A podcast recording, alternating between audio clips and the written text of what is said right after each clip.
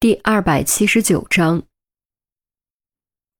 全市首富，全国也排得上号，其触须遍及多个领域，其中有以生物医药最为出名。麾下拥有好几座全球顶尖的实验室，许多外国的科研人员都慕名而来。这就是郑怀清，一个集财富、智慧、眼光于一身的男人。你怎么会知道？又为什么会邀请我？于冰并没有因为郑怀清的身份而露怯，短暂的惊讶之后，迅速恢复镇定。面对质问，郑怀清丝毫不慌，指了指舱门：“我们可以上天后细说。如果你不想去，现在下飞机还来得及。”于冰犹豫了，他不可能不犹豫，不只是因为对郑怀清一点都不了解。更因为他感觉这个漩涡有点深，而自己现在的选择将直接决定自己是置身事外还是迈入其中。要知道，漩涡这玩意儿可是好进不好出。倘若严峰没有参与行动，他一定会选择置身事外。可现在严峰的飞机已经起飞，如果选择留下，就只能远隔万里空等。他不喜欢这种不受控和不确定的感觉。真的不喜欢，于是最终他还是遵从自己的内心做出了选择，走到不远处的沙发坐下。郑怀清微微一笑，亲手关上舱门，通知机长起飞，而后在于斌对面坐定，指了指白衣女子：“她叫白兰，我秘书。喝点什么？”白兰颔首致意后问：“不必。”于冰断然回绝，目光逼视着郑怀清：“给我来一杯利伯特，我这里的可都是好酒，你确定不尝尝？”郑怀清的语气似乎若有所指，于冰心中咯噔一下，猛然想起了和严峰吃烛光晚餐的那晚，老板突然拿来一瓶红酒，说是幸运顾客送的，当时也没想那么多，只是留意了一下酒的标签，好像也是利伯特。难道一个不可思议的念头冒了出来？于冰脱口而出：“那酒是你送的？”郑怀清一点都没显得意外，不承认也不否认，接过酒杯抿了一口，道：“还是回到你刚才的问题吧。我为什么会知道？因为有人告诉我了。我为什么要邀请你？因为有人让我这么做。谁？”于斌的注意力也从酒上拉了回来。我已经回答你了，你还剩最后一次问问题的机会，希望你一定要想好了再问。郑怀清晃着酒杯说。于斌脸色微沉，这叫什么回答？透露的信息实在是太少了。但他并没有说什么，沉默良久，肃声问：“让我去英国做什么？”郑怀清似乎早就料到于斌会这么问，收起笑容，眼神突然变得凌厉。去杀一个人。于斌猝然一惊。伦敦时间中午十一点半，飞机平安落地。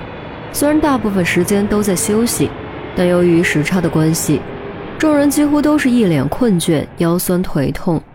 下飞机后，纷纷扭腰动腿。哎呀，怎么又在下雨啊？这地方被诅咒了是不是？才出航站楼，阴蒙蒙的天空就压了下来。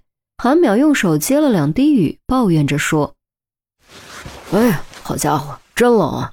还是家好。”郑月抱着胳膊打了个冷战，习惯就好。钟离耸耸肩。英国，尤其伦敦，阴天下雨极为常见，动不动就是一场雨，一下几天也是有的。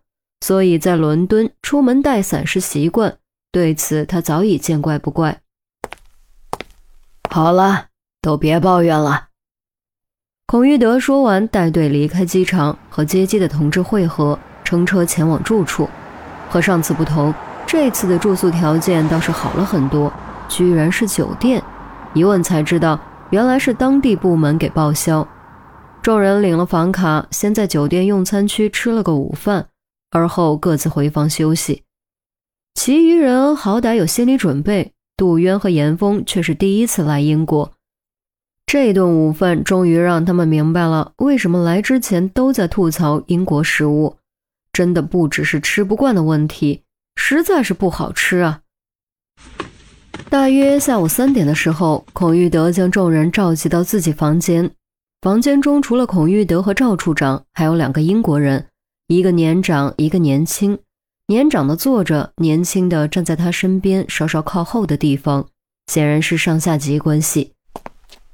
我来给你们介绍一下，这位是雷斯垂德警监，这位是安迪警长。孔玉德介绍完两位英国人，又指了指众人，对二人说：“他们就是你要的人。当年那件事，除了我，他们大部分也都在。相信你手里已经有他们的资料，我就不一一给你介绍了。”众人一听，心中暗暗思忖：看来指派自己这帮人过来的，不是孔玉德的意思，还有英方的需求。感谢大家远道而来提供协助，你们的一应需求我都会尽量满足，请大家放心。雷斯垂德警监起身向众人微笑示意，安迪却是没什么表情，甚至还悄悄翻了个白眼。中国自古都是礼仪之邦，众人自然也不会失了礼数，主动一一上前握手报上自己的名字。孔玉德一贯是雷厉风行的风格，也不废话，直入主题。别的方面由赵处长和国际刑警那边处理，我们的任务只有一个，那就是协助侦破一宗谋杀案，当然也可能是连环谋杀案。同时，如果这一切真的和姬兰英有关，我们务必要找到他。嗯。为什么是可能？之前不是已经说了是连环谋杀案吗？一听不用打打杀杀，韩淼顿时松了口气，但还是忍不住发问。郑月和于西也都不约而同松了口气。上次可是枪林弹雨闯过来的，多少次差点交代在这里。这次的任务只负责协助破案，不用管其他事，无疑大大降低了风险。稍后你们就明白了。现在，请雷斯垂德警监介绍一下案情。雷斯垂德朝身后招了招手，安迪打开手提包，将两份文件取了出来，走到床边，放在床上打开。众人凑过来一看，两份文件的第一张赫然都是死者照片。两名死者的年纪都挺大，看上去应该有六七十岁的样子。其中一个穿着病号服，躺在病床上。双眼睁大，嘴巴张开，痛苦的表情凝固在脸上。另一个穿着睡衣，趴在床边的地毯上，一只手向前伸出，表情更加痛苦，甚至显得有些狰狞。